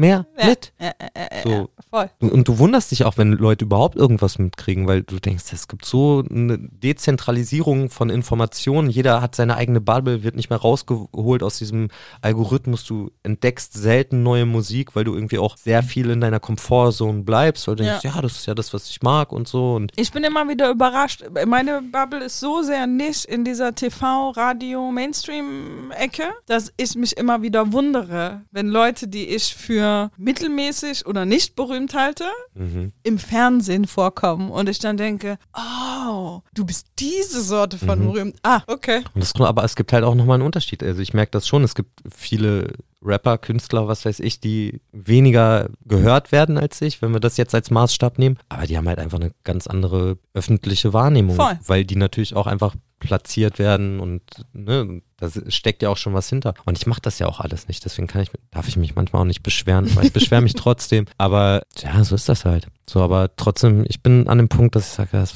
zahlt ja auch keine Miete. Was, was, was bringt mir das, wenn ich bei Tic-Tac-Toe war und dann am Ende irgendwie an der Kasse sitze und unglücklich mit meinem Hot Leben Take, werde? Hot Take. Das ist äh, traurig so. Und ich meine, Ja. die Industrie ist ja nur darauf aus, dich auszuquetschen. Und das ist leider in meinen Augen eine Sache, dass eigentlich so Sachen wie diese Streets, Sachen passieren, platzen irgendwo rein und dann wird es meistens kommerzialisiert und wird dann, oder häufig wird es nochmal reproduziert. Mhm. Selten, dass dann ein Künstler sich innerhalb seiner Karriere nochmal so komplett überholt und wo du denkst so, wow, das habe ich, oder jetzt hast du irgendwie dein Team gefunden, mit dem das läuft oder so, sondern viel häufiger machen Leute einfach so gefühlt ihr ganzes Leben lang die gleichen zwei, drei Songs Mhm. und ja, weiß ich nicht, verlieren vielleicht auch den Spaß an Musik, aber Ich habe noch zwei. Deutschrap, overrated, underrated oder genau richtig geratet. Oh, ich würde schon sagen, zurzeit ist, äh, es passiert ja viel, was soll ich sagen? Also Deutschrap ist, glaube ich, die vorherrschende Musikrichtung in Deutschland gerade. Wie ist das eigentlich passiert? Das ist schon abgefahren, oder? Es ist so wahnsinnig für mich. Wir sind ungefähr im gleichen Alter. Es ist so wahnsinnig für mich, wenn ich über meine Teenie-Jahre nachdenke und dass man sich quasi das Hip-Hop-Fan sein. Dafür haben sich Leute geboxt auf der Straße. So, ne? Das ist die Welt, aus der ich komme. Good old days, back in the day, Chemnitz. Man hat sich geboxt, die Hip-Hopper gegen die Nazis. Und das dominiert jetzt die Charts. Das ist wild. Das ist Popmusik geworden. Im Endeffekt muss Das man ja auch sagen, dass die, dass die Ästhetik von was ist Rap und was ist nicht mehr Rap und eigentlich ist es einfach nur vielseitiger geworden, beziehungsweise der Mainstream-Sound, der, der populäre Sound ist halt Deutschrap, ist nicht mehr so weit von Schlager entfernt, was Text und Melodien und Eingängigkeit entfernt, aber populäre Musik war halt auch schon immer eingängig und es gibt auch populäre Musik, der irgendwie kommt und wie du sagst, alles verändert. So Lil Nas X war für mich jetzt das letzte Ding, was für mich alles verändert hat, so, weil, weil ich war so geil. Wahnsinn, so. Also von vorne bis hinten, nach Old Time Road war ich erstmal so, hm, mal gucken, wie es wird. Dann kam Panini und ich war so, okay, ich glaube, jetzt machen sie ihn albern. So, ich glaube, jetzt wird er zum Joke, so, so zur Viral-Sache. Und dann ging es ja nur noch los. Und ich war so, die Songs sind ja Wahnsinn, die Videos sind ja Wahnsinn. Das, was er sagt, ist Wahnsinn. Wofür er steht, ist Oh, ich habe Mixed bin- Feelings bei? Lil Nas Ja. X. Ja, das jetzt, jetzt kommt mein Hot Take. Das ist Okay. wahrscheinlich der Moment, wo wir über Overrated, Underrated Ja, Nas okay. X reden. Boah, ich finde für das, was, was ich mache, so für Werbung und Marketing und das Internet, that's amazing. Man merkt, Die er ist einfach Internet-Native. Wild. Ja. Absolut verrückt. Vollkommen. Und da waren tatsächlich, ich glaube, es war die zweite Platte, das Marketing völlig wahnsinnig. Da waren so geile Sachen dabei. Mhm. Und dann finde ich ihn aber tatsächlich so gerade so Live-Performances und vielleicht auch die Musik so als Ganzes ist mir fast ein bisschen overproduced. Ist mir fast ein bisschen zu, pl zu viel Plastik. Ich liebe Plastik, Das wenn es um kann ich Marketing verstehen. geht. Das kann ich verstehen. aber so im Inhalt Ja. an sich bin ich so ein Mhm. bisschen, who's this guy? Gib mir Ja. noch ein bisschen mehr Persönlichkeit. Ja, vielleicht. das, das, das verstehe ich. So ging es mir am Anfang auch erst so ein bisschen, weil natürlich aber auch das ganze Produkt so super dolle ist, weil es ist ja wirklich ausgelegt wie, okay, komm, wir schlagen jetzt richtig in die Ja, Kerbe so, ne? ja. Und Das braucht es aber ganz am Anfang. Am Anfang muss es sehr, sehr plakativ sein, gefühlt, damit Leute es verstehen und dann entwickelt sich das ja. So ist es ja irgendwie. Und ich habe das Gefühl, es ist jetzt einfach, ich glaube, es verbindet Ästhetiken und ist irgendwie gerade ein neuer Genre-Mix, mhm. der voll ankommt, weil heutzutage, wie gesagt, ja auch jeder irgendwie seine eigene Musikrichtung und seine eigene komische Mischung an Musikrichtungen hört und nicht mehr nur eine Musikrichtung, eine Band, einen Künstler, sondern für jede Stimmung hat er gefühlt eine Playlist und in dieser Playlist finden tausend Sachen statt. Und dementsprechend ja. finde ich es eigentlich witzig, dass Musiker selten einfach mal ausprobieren und sagen so, ich mache jetzt einfach was anderes wie selbstverständlich, weil ich habe Bock, das zu machen und ja. nicht so, ich mache jetzt eine Platte, die ist so und so, das ist jetzt das Thema und ich versuche dann genau diese Ästhetik nachzuempfinden. Ist ja irgendwo langweilig. Also ich finde es eher spannend, wenn Leute so Sachen auf ihre eigene Art und Weise versuchen. So, aus ja. dem, der Mix wird halt ja irgendwie spannend. Wenn man etwas das erste Mal gehört hat, ist es immer so, wow, ja. Was ist da denn passiert? Das ja. muss ich mir nochmal anhören. Und das hat man ja selten. Aber ja, ich finde ich finde ihn einfach, ich verstehe schon, dass es dir, dass es dir zu Plastik ist, aber ich stehe auch auf Plastik. ja, ich bin ganz ehrlich, Mann. Ich bin ja, bin ja einfach, ah, ich stehe schon einfach auf, auf, auf, auf Popmusik auch. So. Yeah. Gerade auch jetzt irgendwie so dadurch, dass alles elektronischer geworden ist und ach, ich, ich liebe das schon einfach. Ich, ey, ich höre, was du sagst. Ich bin gar kein Popmusik-Hater. Ähm, ich, eine, eine gute Popplatte, da man, damit kann man mhm. mich auch kriegen. Mhm. Und dennoch bei ihm. Ja, aber der ist sehr in die oh. Fresse. Ich verstehe das auch. Manchmal ist es mir natürlich auch zu doll. Ich kann ja auch nicht mit allem relaten, was er sagt. Aber ja. das ist ähnlich bei einem Tyler auch. Also der war. Den finde ich aber. Der war der ist so absichtlich konfrontativ, aber in einer artsy way, also nicht, nicht konfrontativ, wie wir Hip-Hop von früher kennen, also diese ganze, ne? Wobei er das früher ja auch war. Hat. Ja, total, der hat tolle Sachen gesagt, aber der war für mich gefühlt nie diese Eminem D12 Type of konfrontativ. Das hatte für mich immer so einen. Echt? In a way, der hatte für mich immer so einen Kunststudent, und ich weiß, dass es nicht ist, aber der hatte für mich immer so einen artsy, haha, ich bin klüger als ihr. Aber, Energy. aber genau das ist ja die Energie, die ich auch habe. Mhm. Genau das ist es nämlich, weil du hast ihn halt gesehen, du hast gesehen, das sind irgendwelche Skaterboys und er mit, mit, mit Supreme und, und steht er da und du hast halt schon gemerkt, oder er ist ja selber auch immer damit so umgegangen, rappt irgendwie einen Song die ganze Zeit über Weed kiffen und so und dann sagt Jasper so, you don't even smoke. So, yeah, so. Was ist los mit dir so? Und das war ja irgendwie, ja, diese Skater-Ästhetik hat das natürlich nicht so, nicht so bedrohlich gemacht wie jetzt irgendwie Fight Music von die 12 yeah. oder so, wo yeah. du dachtest schon, oh, Alter, wenn du die Lyrics nicht verstehst, sieht das schon bedrohlich aus, wie so ein Mad Max-Film. Und das ist es halt, also wenn du nach außen gehst und irgendwie, wir sind jetzt die wilden Skater-Boys und so, dann nimmst du den Leuten was anders ab, als wenn du wirklich das, wenn du so drüber nachdenkst, sticht der wohl wirklich Menschen ab? Weil gibt's ja auch.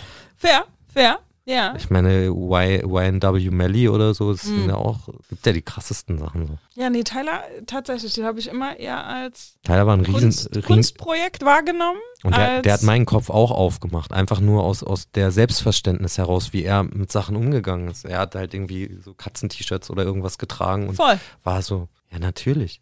Das ist halt das, was ich liebe und so, und du hast ein Problem mit mir doch egal. Ich habe den immer auch so ein bisschen als Troll gelesen. Das hatte, es hatte irgendwie immer einen aber Humor. Immer, immer frech, aber, ja. aber er ist halt, er ist musikalisch einfach auch schon krass. Also ja. ich habe, er hat mich manch stellenweise ein bisschen verloren, so, weil ich einfach, das war jetzt nicht mein, mein Ding so. Aber Riesenrespekt, Rieseneinfluss, einfach Wahnsinn. Ich habe gestern noch ein äh, von Nardwort gesehen, irgendwie, die haben jetzt gerade ein neues Interview und äh, wie er 40 Minuten in irgendeinem Hip-Hop-Store durch Magazine blättert und einfach nur so, Mann, dieses Cover oder er dann so, hast du von, ich weiß nicht, ob Source war oder XXL oder so, hast du das aus 2002, das und das mhm. Cover, das ist lila und so. Ich, ich habe das auf dem Schulausflug, wollte ich das kaufen, da ist irgendwie eine Review oder ein Interview mit Nerd drin oder irgendwas. Also ich wollte das kaufen, ich hatte nur 4 Dollar, es hat 6 Dollar gekostet. Der Typ wollte mich nicht durchgucken lassen. Ich habe nur das Cover gesehen, seit, seit ich Kind war so und dann hat er dieses Cover in der That's Hand. That's crazy. Mhm. Yeah. Und du merkst einfach auch, was für eine er sieht das Cover, okay, it's hard. Ah, okay, die Farben oder das Thrasher-Cover boah, krass. Und du ja. merkst einfach, was für ein Verständnis für die Kunst dahinter steht. Und das hat ihn ausgemacht, dass er immer schon ein Kunstprojekt war ja. und immer mehr, mehr dazu gehört hat, als jetzt nur einfach nur rappen. Ja. Und wie gesagt, das Selbstverständnis ist halt so, hat mir viel gegeben, weil ich ja. war so, ah klar, wenn du es wie selbstverständlich machst, dann was soll denn jemand sagen? Und wie soll jemand argumentieren gegen du hast Spaß? Das ist aber interessant, da bin ich gar nicht so tief drin. Mein Eindruck ist, so wie er spricht, und ich habe viele dieser Beef-Situationen wirklich nicht verfolgt, Hip-Hop Amerika hat hat den lange nicht gemocht, ne? Nee. Die fanden den, viele fanden, viele der Natürlich. ernsten Rapper fanden den richtig kacke. Natürlich, ich meine, so, aber er, er war dann ja auch jemand, der dann, ich weiß ja auch nicht genau, also er hat ja irgendwann dann, ich weiß nicht, so Cleaning Out My Closet mäßig, hat er gesagt, ich weiß nicht, ob er gay oder heteros, juckt mich ja auch Das, null. ist, das war Aber- auch schon immer bemerkenswert. Aber ihm. das ist eine Sache, die zum Beispiel einem Freund der oder ein ehemaliger Freund von mir, mit dem habe ich auch viel darüber geredet und als Tyler damals sein Coming Out hatte, öffentlich oder als das Baby, der ja. Talk war, Ja, ja, so war er zum Beispiel so, wow, ich habe jetzt das erste Mal als schwuler Mann irgendwie eine, eine junge Bezugsperson, wo ich Mhm. sage so, das finde ich cool. So, wenn der, wenn es wirklich so ist, dass er gay ist, wäre ich super glücklich, einfach Ja. nur, weil ich jemanden habe, der in der Öffentlichkeit steht, wo es ist doch eigentlich auch kein Thema. Also so, Tyler hat halt, wie gesagt, auch schon immer angeeckt. Es ging ja auch genau Mhm. um diesen Gegenentwurf dazu. Aber trotzdem ist er auch jemand, der Liebe für so Chief Keef Rap hat oder so. Der ist einfach ein Musiker und das ist Ja. krass. Das ist wirklich krass, wenn du, wenn du, kann ich nur empfehlen, Interviews von Tyler the Creator, wo es um Musik geht, immer ein Gewinn. Okay, bevor wir Schluss machen, finale Frage: Overrated, underrated oder appropriately rated? Ich habe einen Guess, was deine Antwort ist. Ähm, Katzen. Ich glaube, die sind schon ganz gut geratet. oder? Also ich, ich glaube, man entweder mag man Katzen und, oder man mag Hunde oder man mag gar keine Tiere oder also ich finde Katzen schon super. Also für mich, ich kann nicht ohne Katzen leben. Ja. Und äh, jetzt auch die Phase, wo ich keine Katze hatte, habe ich gemerkt, Freiheit schön und gut, aber ohne Katze, ich weiß nicht. Ich weiß nicht. Ist wirklich schwierig für mich gewesen und weil ich hatte dann ja jetzt eine Zeit lang einfach keine und war so, oh, ist schon schön, dass du einfach auch wegfahren kannst, Ja, ohne dir gar ja. irgendwelche Gedanken zu machen. Nee, ich brauche Katzen. Ich will keine Kinder kriegen, aber ich habe Katzen. Ich würde sagen underrated. Ich glaube, dass Menschen Hunde lieber mögen. Jetzt, wo ich auch einen Hund habe und aber ja eigentlich immer Katzenperson war. Katzen kriegen nicht genug Credit. Hunde sind super. Ich mag, dass das der Hund, den ich habe, ein bisschen mehr, kriegst ein bisschen mehr Interaktion aus So einem natürlich, Hund. natürlich. Aber trotzdem, ich glaube, die Hundebubble ruiniert das ein bisschen. Ähm, Katzen sind underrated. Straight Aber, up. aber das Ding ist auch, dass, dass Hundebesitzer gehen raus zum Spazieren, Mhm. sind draußen, Netzwerken, sie sehen sich untereinander. Katzenbesitzer sind zu Hause. Die reden doch auch nicht miteinander, also die haben ihre stimmt. Katze. So. Und dementsprechend ist es viel häufiger so, dass man denkt immer so, ah, okay, mehr Leute sind irgendwie Hundebesitzer, aber ich habe, glaube ich, ich glaube, bei Visavi im Radio ah, haben wir mal gewettet, ob es mehr Hunde oder Katzen gibt. Und es gibt mehr Katzen in Deutschland als Hunde. Crazy. Mhm, Ja, Hätte ich okay. auch nicht gedacht. Ja, dann vielleicht doch appropriately rated. Okay, kommen wir zu den Musings zum Schluss. Gibt's ein Rabbit Hole, ein Account, irgendeinen Ort im Internet, du sagen würdest, das muss man gesehen haben? Du hattest gerade schon Interviews mit Tyler the Creator. Gibt's noch irgendwas, du sagen würdest, Mm. ey, z- zieh dir das rein, dann, dann fühlst du dich besser oder hast du es gelernt oder so?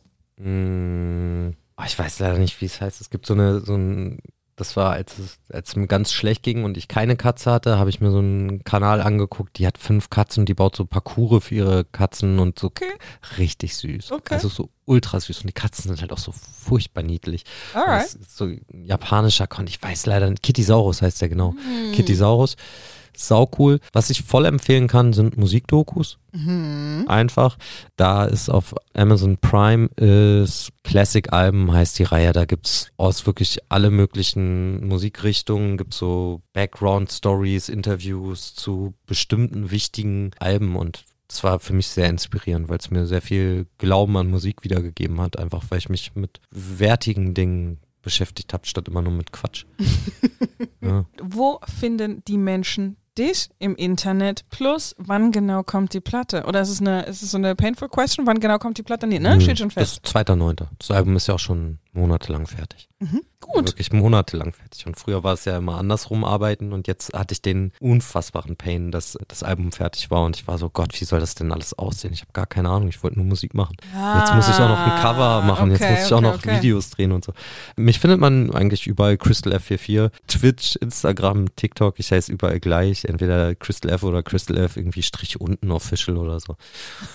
ja, also ganz, ich versuche es schon so relativ corporate zu halten, aber äh, ja, guckt vorbei. Mich findet man überall, wie gesagt, hört gerne auf Spotify rein. Äh, ist tatsächlich sehr spannend und gerade vielleicht, wenn man auch mal meine Musik irgendwann gehört hat, lohnt es sich auch mal nochmal reinzuhören, weil da echt viele spannende Sachen passiert sind und ich ein besserer Musiker geworden bin. Ich kann das so nur unterstreichen. Hauke, danke, dass du hier warst. Das war letzte Woche XXL mit Crystal F. Es hat mir ähm, sehr viel Spaß gemacht. Ja, auch. Und vor allen Dingen der Nerdy-Teil immer über Musik. Ich habe mich erinnert, dass wir da immer gut quatschen konnten. Mhm. Letzte Woche im Internet findet ihr überall da, wo es Podcasts gibt und natürlich auch auf Instagram und TikTok als letzte Mhm. Woche im Internet. Anregungen, Fragen, Feedback, Liebesbekundungen für Hauke an letzte Woche im Internet at granny.de. Mhm. Und ihr wisst, seid lieb zueinander, vor allen Dingen im Internet. Danke, Richtig. Hauke. Bitte, bitte. Tschüss. Stark. Miggi.